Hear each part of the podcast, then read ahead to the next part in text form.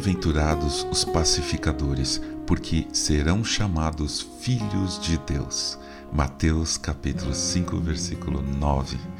Bom dia, bem-vindo, bem-vinda ao podcast Célula Metanoia Devocional. Vamos começar o dia alinhando nossa mente com a mente de Cristo. Na história do povo hebreu, acompanhando pela Bíblia, a gente vê que eles tinham inúmeros inimigos.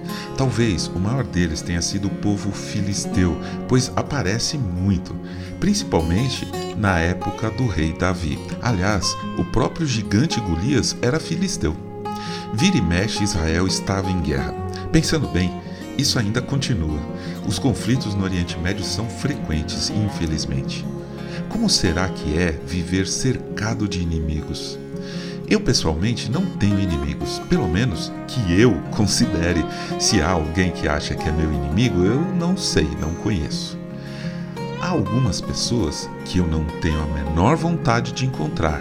E se isso acontece, eu fico incomodado. Mas não são meus inimigos, são apenas pessoas chatas e desagradáveis, longe de serem filisteus para mim. O número de inimigos que você tem é uma medida do quanto você tem se esforçado para viver em paz. Isso tanto para uma nação como para um ser humano. Quanto mais inimigos, pior tem sido o seu esforço. E viver em paz é mesmo um esforço. Para te ajudar nessa batalha, se você precisar de ajuda, eu te darei um conselho inicial Saia de todas as redes sociais, sem dó, sem remorso, sem culpa. Elimine suas contas, apague mesmo, para nunca mais voltar.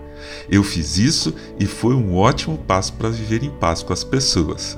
Outro conselho: não use o WhatsApp como se fosse uma rede social, porque ele não é.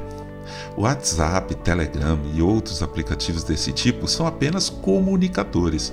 Precisam ser usados para enviar mensagens, falar, conversar com alguém. E são ótimos para isso, mas só para isso.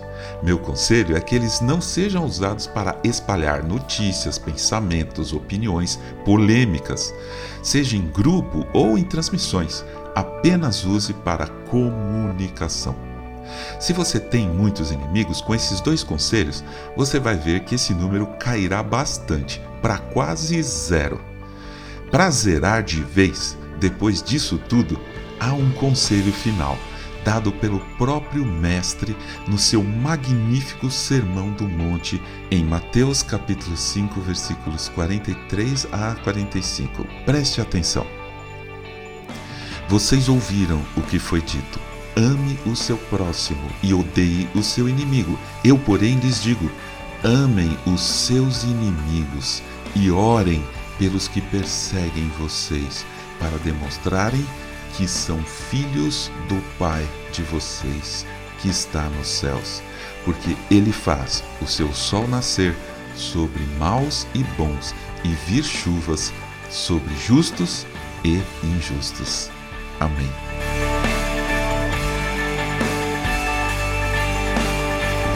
Ajude a espalhar a palavra de Deus. A seara é grande. Compartilhe esse áudio. Para entrar em contato conosco, escreva para metanoia.devocional@gmail.com. Meu nome é João Arce e este é o podcast Célula Metanoia Devocional.